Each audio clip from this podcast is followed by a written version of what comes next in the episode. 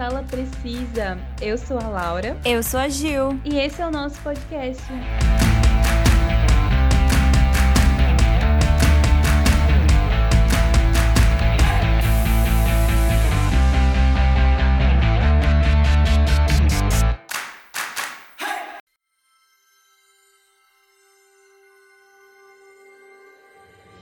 E hoje vamos falar dele. Sim, gente, o crepúsculo da Marvel. o vampiro anti-herói. Ele tá chegando, mas ninguém tá falando dele, né? Por isso que a gente vai falar dele hoje. E para quem não sabe, esse vampiro que a gente vai falar é um dos vilões do Homem-Aranha. Ou seja, mais um vilão aí do Homem-Aranha ganhando filme solo. E vamos ver, né, o que, que o pessoal vai falar, porque a gente sabe que Venom não foi muito lá essas coisas, né? Nossa, não foi nada, né, gente? O que, que é esse filme do Venom? Será que vem mais uma bomba aí da Sony? Porque a Sony Pois parece é. que não tem o que fazer, né? Tipo, tu fica fazendo os filmes solos de todos os vilões do Uhum. Homem-Aranha, né? E pior que não são filmes bons. Não sei, é minha opinião. O único filme bom da Sony tá sendo Homem-Aranha. Foi e sempre vai ser Homem-Aranha. aí não sei de onde ela tirou essa ideia aí de fazer os filmes solos dos vilões, que eu acho que, não sei, não precisa pra mim. E sabe uma coisa que eu não consigo entender? É que, tipo, o, o ator que fez o Venom, eu gosto muito dele também. Já assisti Não, eu vários também filmes com ele. adoro. É, então, e, e o, também o ator que vai fazer esse filme que a gente vai comentar, a gente também gosta dele, a gente também assistiu filmes bons com ele, e eu não tô entendendo o que que acontece que vai pra Sony, faz filme de vilão do Homem-Aranha e, tipo, vira um lixo o filme. Quase isso. não sei se eu peguei um pouco pesado. Eu acho que não é culpa deles. Eu acho que é o roteiro. Não sei. Tem que ser o roteiro, não é possível, Eu não sabe? sei se é roteiro, se é direção. Eu acho que tudo. Tudo menos eles. Acho que eles são os menos culpados disso, né?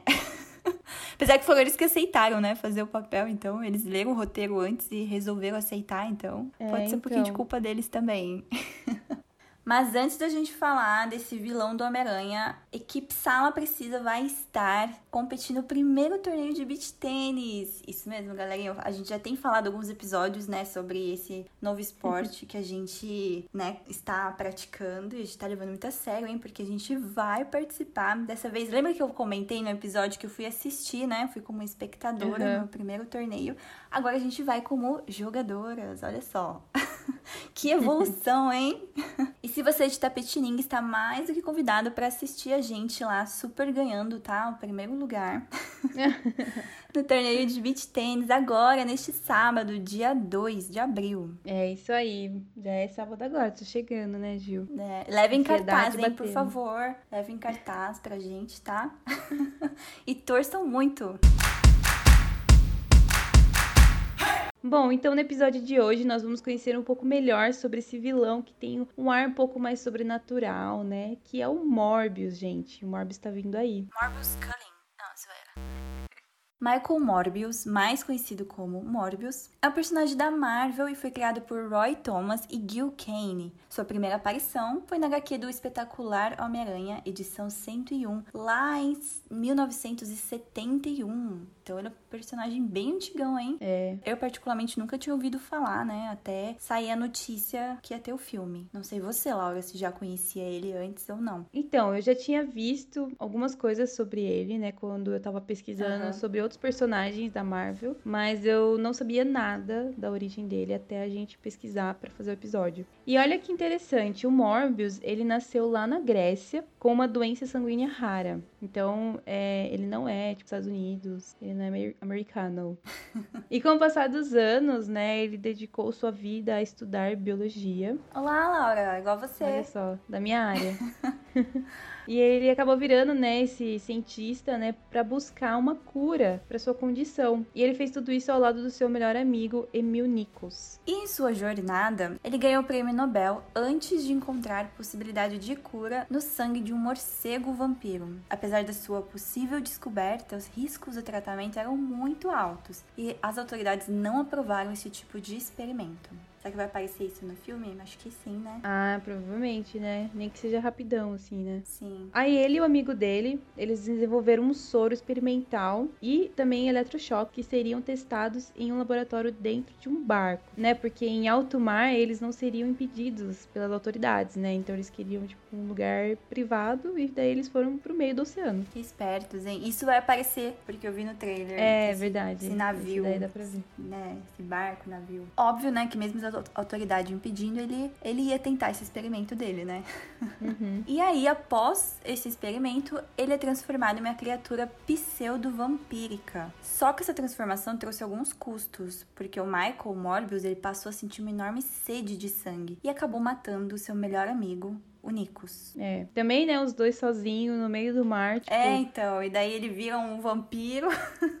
e só tem um humano ali, né? É. Aí ele fica preocupado, né, com a vida da sua noiva, a Martine Bancroft, que também estava no barco, né, junto ah, com eles. ela tava lá. Não sabia dessa. É, então. Ele tava preocupado porque ela não tava entendendo o que tava acontecendo, né, com, com o Morbius e tal. E daí o Morbius ele acaba fugindo do barco e ele decide afundar, tipo, no mar. Aí confuso com tudo que estava acontecendo, né, o Morbius, ele de repente recupera a vontade de viver. Tipo, do nada assim, ele revive como uma fênix. Então ele começa a nadar até ser resgatado por um navio que seguia para Nova York. Então é aí que ele vai em, em sentido em rumo aos Estados Unidos. Aí após se alimentar de toda a tripulação desse navio que estava indo para Nova York, Uhum. ele chega numa casa no pântano. Só que ele não sabe que aquele lugar era um do- dos laboratórios do Dr. Kurt Connors. Olha aí, um nome Uhum. conhecido. Que estava sendo utilizado por ninguém menos que o Homem-Aranha. E nessa época, o Peter Parker ele estava tentando remover os seus poderes, né, de Homem-Aranha com um soro. Só que ele acabou ficando com seis braços. Acho que ele reverteu, né, gente? Porque a gente não viu isso nos filmes.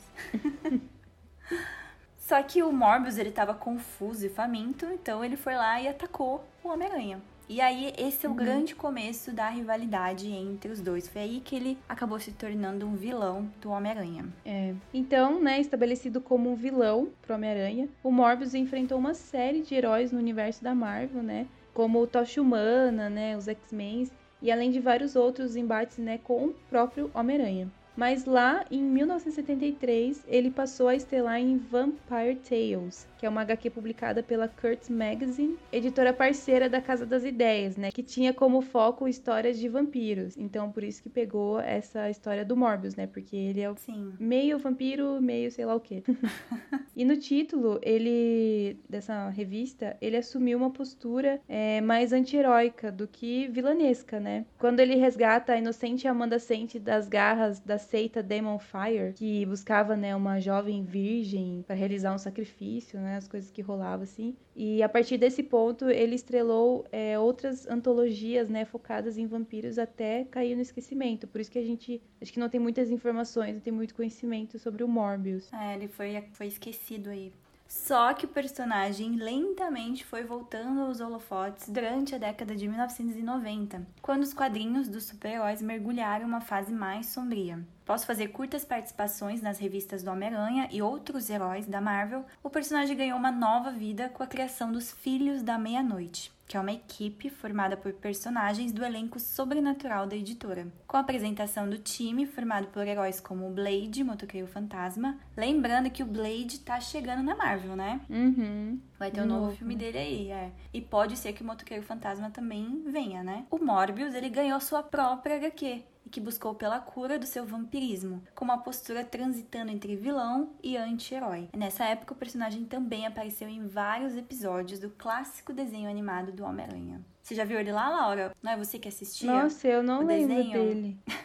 Eu É, não assisti então eu nem, nem lembro. E olha, acho que esse é o antigão, hein? O desenho É. clássico. Acho que você perdeu esses episódios. A Globo não passou. Ou SBT.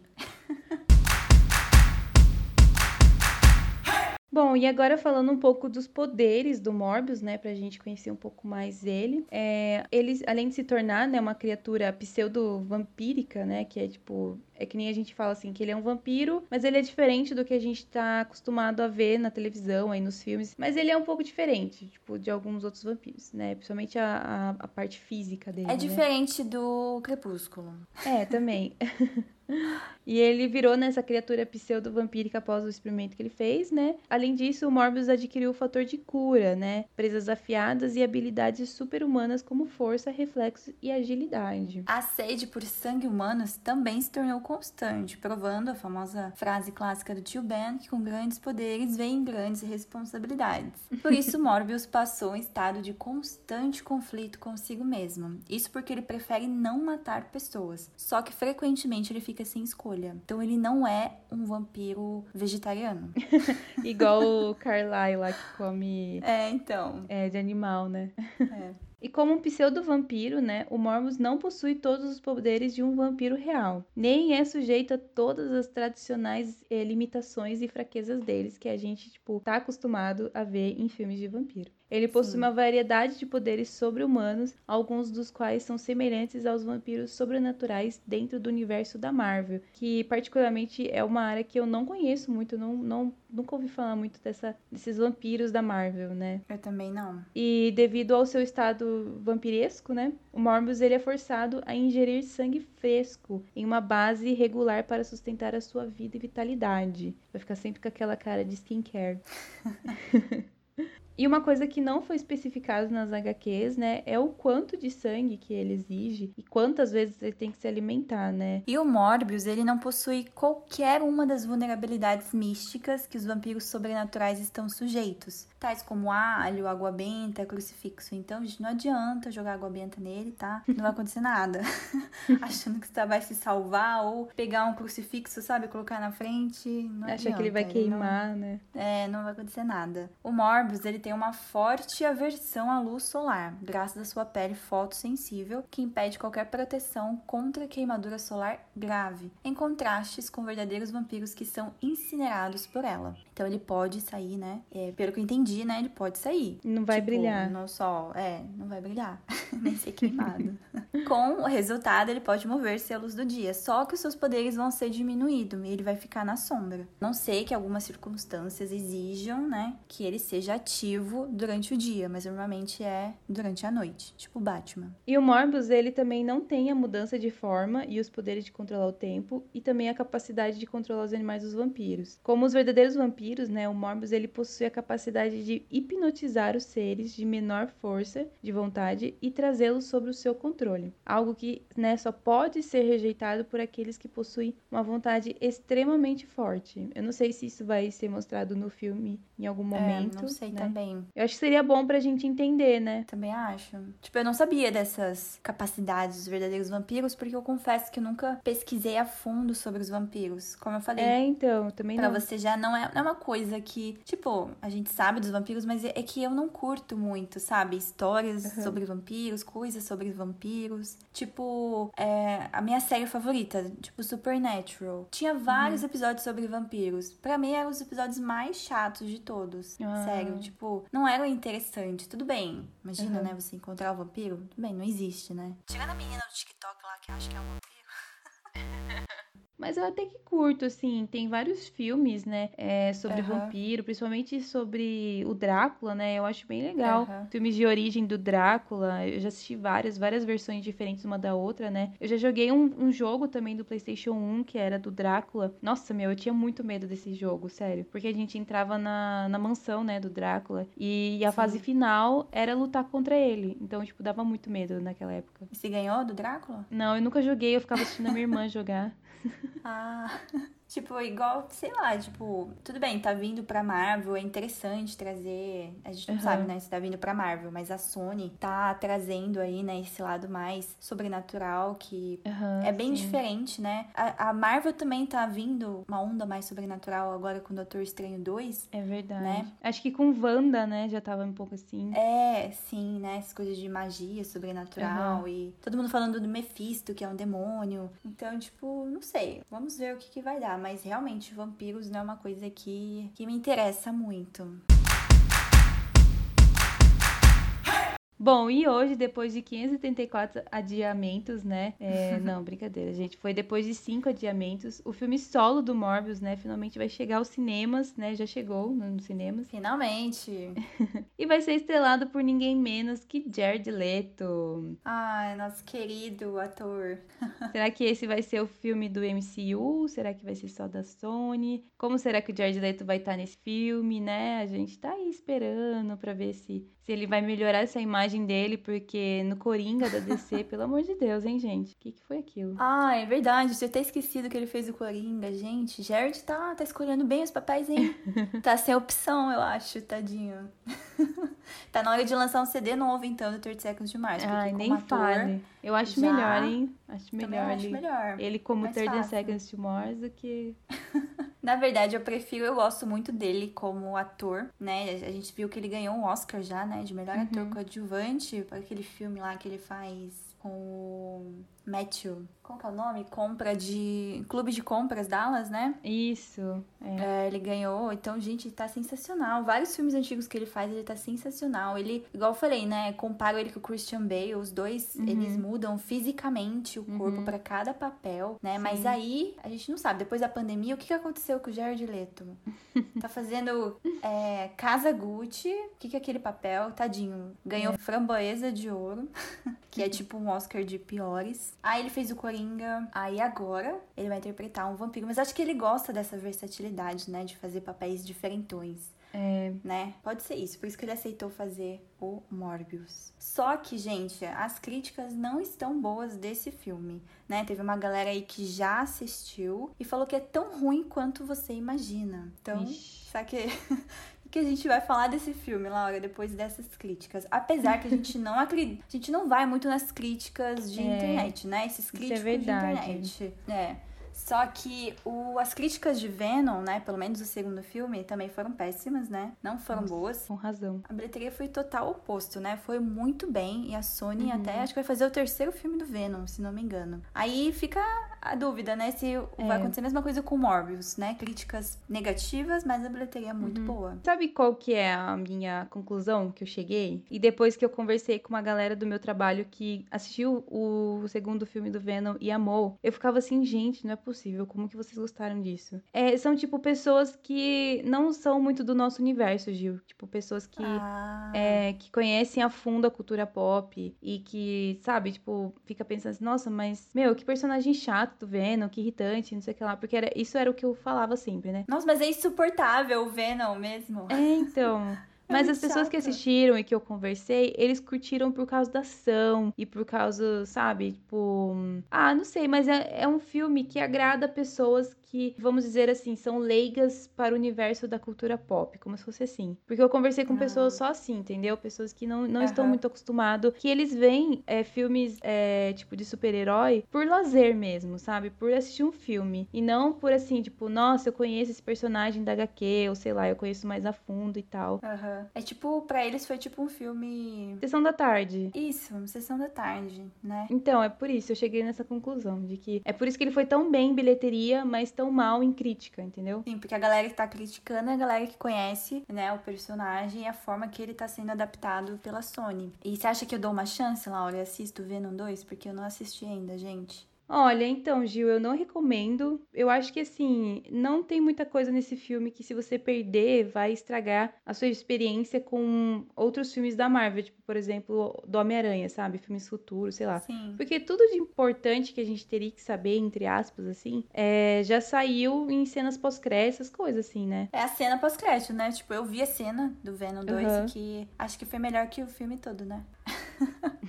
Bom, mas a gente tem três trailers, né, que saíram até, até agora do Morbius. E tem alguns easter eggs nesse trailer, né? E um deles é o Venom. A gente vê duas menções a ele no trailer, né? Uhum. A primeira é com os detetives citando um incidente lá em São Francisco, que é o local que se passam os filmes do Venom, né? E depois, próximo do fim do trailer, o próprio Morbius faz uma piada de que seu nome é Venom. Ai, que eu achei muito ruim. Sério? Ah, eu acho que eu perdi, eu pisquei no trailer. Prestei tanta atenção, né?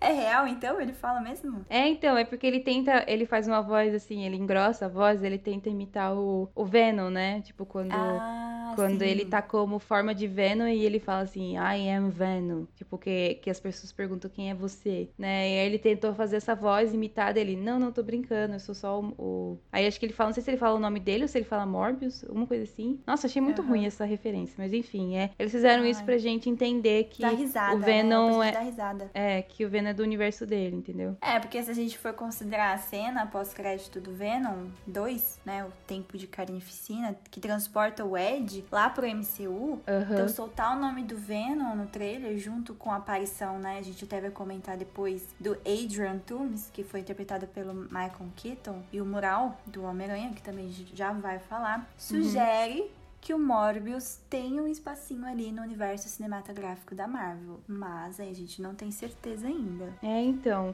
Aí o segundo easter egg que a gente pode perceber no trailer, né, é um grafite na parede. Que na verdade essa cena foi retirada do filme, né? Ele, a gente vê ele no trailer, É, então. mas não vai ter. Aí esse o segundo trailer que saiu do Morbius, ele apresenta uma cena semelhante ao primeiro trailer que tinha saído, né? E o grafite retratando o Homem-Aranha com a palavra assassino. É, isso parece sugerir que o filme está de fato, né, acontecendo dentro do MCU. Aí, graças aos eventos, né, do, do filme Longe de Casa, o Spider do Tom Holland teve sua identidade vazada e foi incriminado pelo assassinato de Quentin Beck, que era o mistério. Aí, conforme estabelecemos, né, a participação especial do Clarim Diário argumenta contra Morbius sendo parte do MCU. Tem também o fato de que o grafite está retratando a fantasia do Homem-Aranha de Tobey Maguire. Olha só, então, né? Porque a gente já assistiu o filme, a gente já sabe que ele aparece, né, no último do Homem-Aranha. Mas essa cena, né, como eu falei, ela foi retirada do filme. Eles não querem fazer nenhuma ligação com nenhum filme do MCU. Isso é muito estranho, tá muito Nossa, Confuso né? O que ainda, aconteceu? Tipo, eles lançam dois trailers, porque realmente esse segundo trailer foi lançado em novembro. Então foi Uhum. antes do filme do Homem-Aranha, né? Então a gente ficava especulando várias coisas. Até então a gente nem sabia. Aham. Não tínhamos a certeza se apareceu é, o Tobey Maguire e Andrew Garfield no filme do Homem-Aranha, né? Uhum. Mas aí vai lá e corta essa cena, tipo, o que, que aconteceu? O que, que o diretor pensou? tá passando na cabeça dele? É, então, Sério? fica nesse vai e volta, né, a Sony toda hora. Então, a Sony quer fazer, tipo, eles, né, a gente, eu não sei como que tá a briga deles ainda, né? Mas ela É. parece que ela tá fazendo o universo dela, né, compartilhado. Ali, criando esses filmes solos, fazendo esses filmes solos dos vilões. Será que vai ter um filme só de vilões? Tipo Vingadores, que Uhum. É. se reúne todos? Tipo, Padrão Suicida, né? É, tipo isso. Será? Não sei. Teoria da conspiração. E também no segundo trailer de Morbius, né? Esse que eu acabei de comentar que foi lançado lá em novembro do ano passado, assim como o primeiro trailer, mostra de novo o retorno do personagem do Michael Keaton. Presumivelmente, o Keaton está reprisando o papel de Adrian Toomes, também conhecido como Abutre, lá do filme do Homem-Aranha, do primeiro filme lá, De Volta ao Lar. Esse trecho é a prova mais forte até agora de que Morbius pode estar ambientado no MCU. Mas ao mesmo tempo, a cena levanta mais perguntas do que respostas. Parece que ocorre fora de uma prisão ou delegacia de polícia, com Toomes possivelmente sendo transferido enquanto Morbius é processado. Mas qual que seria a conexão dele com o Morbius? E lembrando que o diretor do filme Morbius já confirmou, né, que o Michael Keaton tá reprisando o mesmo papel de Abutre e que é o mesmo, não é uma variante, tá? É o mesmo é, Adrian Toomes lá do MCU, lá do Homem-Aranha. É. Então, eu não sei, o cara quer ou não quer fazer a ligação com os filmes do MCU? Não tô entendendo qual é, É, a jogada então. do diretor.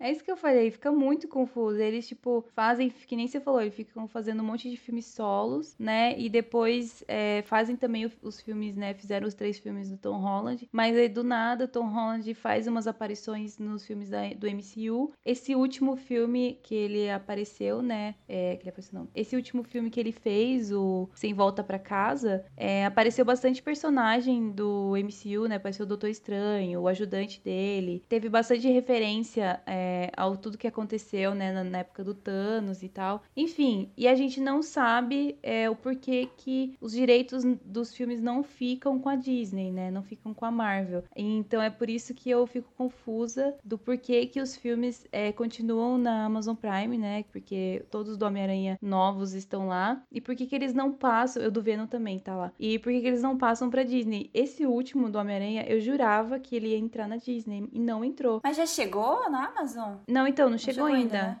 Mas ah, já foi tá. anunciado de que vai entrar lá na Amazon. Eu acho que por enquanto tá para alugar, se não me engano, não tenho certeza do que eu tô falando. Mas eu acho que tá para alugar e depois que vai entrar oficial. Mas os outros dois já dá para assistir já na Amazon, tanto que eu assisti lá. Uhum. Mas eu tinha lido, tenho certeza, que esse último filme do Homem-Aranha é da Marvel. É, é, então. Só que é ele não da, vai entrar. É do MCU. É, então, Mas só que ele não vai entrar, entrar na né? Disney. É. Estranho não tá lá no Disney Plus, né? Para todos os filmes estarem lá. É. Não sei, gente, como tá essa briga aí da Sony e Marvel. É, então. Então, tudo que tá saindo da Marvel, na hora entra na Disney, né? Tipo, Shang-Chi entrou, é, tipo, não lembro os outros. Mas todos entram na. É isso, Eternos. Todos estão entrando na hora. E, né, o do Homem-Aranha, eu tava achando estranho que até agora ninguém tinha falado nada. Daí eu vi uma notícia de que ia entrar na Amazon Prime. E eu falei, ué, meu, não dá pra entender, juro. Mas aí, Laura, quais as suas expectativas para o filme do Morbius? Depois de ter assistido esses três trailers que saíram? Olha, então, assim, eu não estou com a expectativa muito alta, não, não vou assistir esse filme é, esperando muita coisa, não só pelas críticas, eu não ligo, eu não sou pessoa que liga muito pra crítica, mas é porque, assim, o trailer, ele entrega bastante coisa, bastante cenas de ação, é, a transformação do Morbius, né? Então, assim, visualmente tá bonito, não tá zoado aquele trailer. Então, assim, ele é um trailer que, que faz a gente ficar ansioso. Só que, né, eu tô meio assim traumatizada com o Jared Leto como Coringa. e, enfim, eu, eu, tipo, não sei muito. Eu, eu não curti Venom, eu odiei Venom 2. Não curti o primeiro, eu achei o personagem. O, o personagem do, do simbionte mesmo, sabe? Venom. Eu achei ele muito chato, muito chato mesmo. Eu, é porque quando eu tô lendo nas HQs, assim, ele não tem a voz dele, né? É a minha voz que tá lendo. Então não é tão irritante, assim. Então, sabe, não sei. Eu, eu, eu fiquei muito decepcionada com Venom, porque eu, eu tenho uma HQ HQ inteira dele, né? Da origem dele aqui. Eu já li já essa HQ. E eu achei ele tão chato no filme que eu não tô animada com Morbius por causa disso. Porque eu, meio que o Venom me deixou traumatizada. É, acho que não estamos animados no geral com nada, né? Da Sony. Em associação com a Marvel.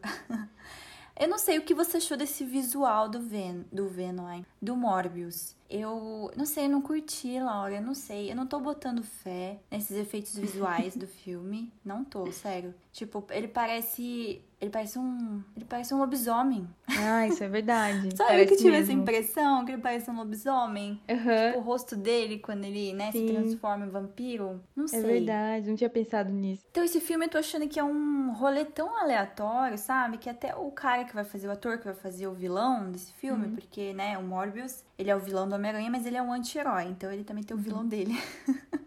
Olha só o rolê aleatório. O ator chegou e falou que não entendeu o personagem dele no filme. Tipo, que ele não sabe dizer ainda o porquê que aceitou fazer esse papel. Então, tipo, se o cara que, sabe, estudou para fazer o papel não entendeu nem o papel dele, imagina a gente. É animador isso, né? Né? O que, que a gente vai entender do papel dele, se nem ele próprio entendeu? então, não sei, gente. Eu, assim, a minha expectativa tá baixa. Eu não sei se a gente vai se surpreender, né? Mas eu só tô assistindo porque tem o Jared Leto. Porque se fosse outra pessoa fazendo, eu não ia assistir. Tipo, ainda mais que eu não curto essas coisas de vampiro e tal, sabe? Não me chama uhum. atenção. Mas, sério, se fosse qualquer outro, outro cara X aí fazendo papel de Morbius, eu não ia assistir. Sério. Ó, Jared Leto acho que pode ser a salvação desse filme. Eu acho. Bom, vamos ver, né? É, é hoje, hein, gente? Quem aí vai assistir? A gente não vai. A gente vai assistir no streaming. Bom, não sei. Eu ainda não, não pensei nisso. É, vai que, né? Talvez é. Talvez eu veja no cinema, sim.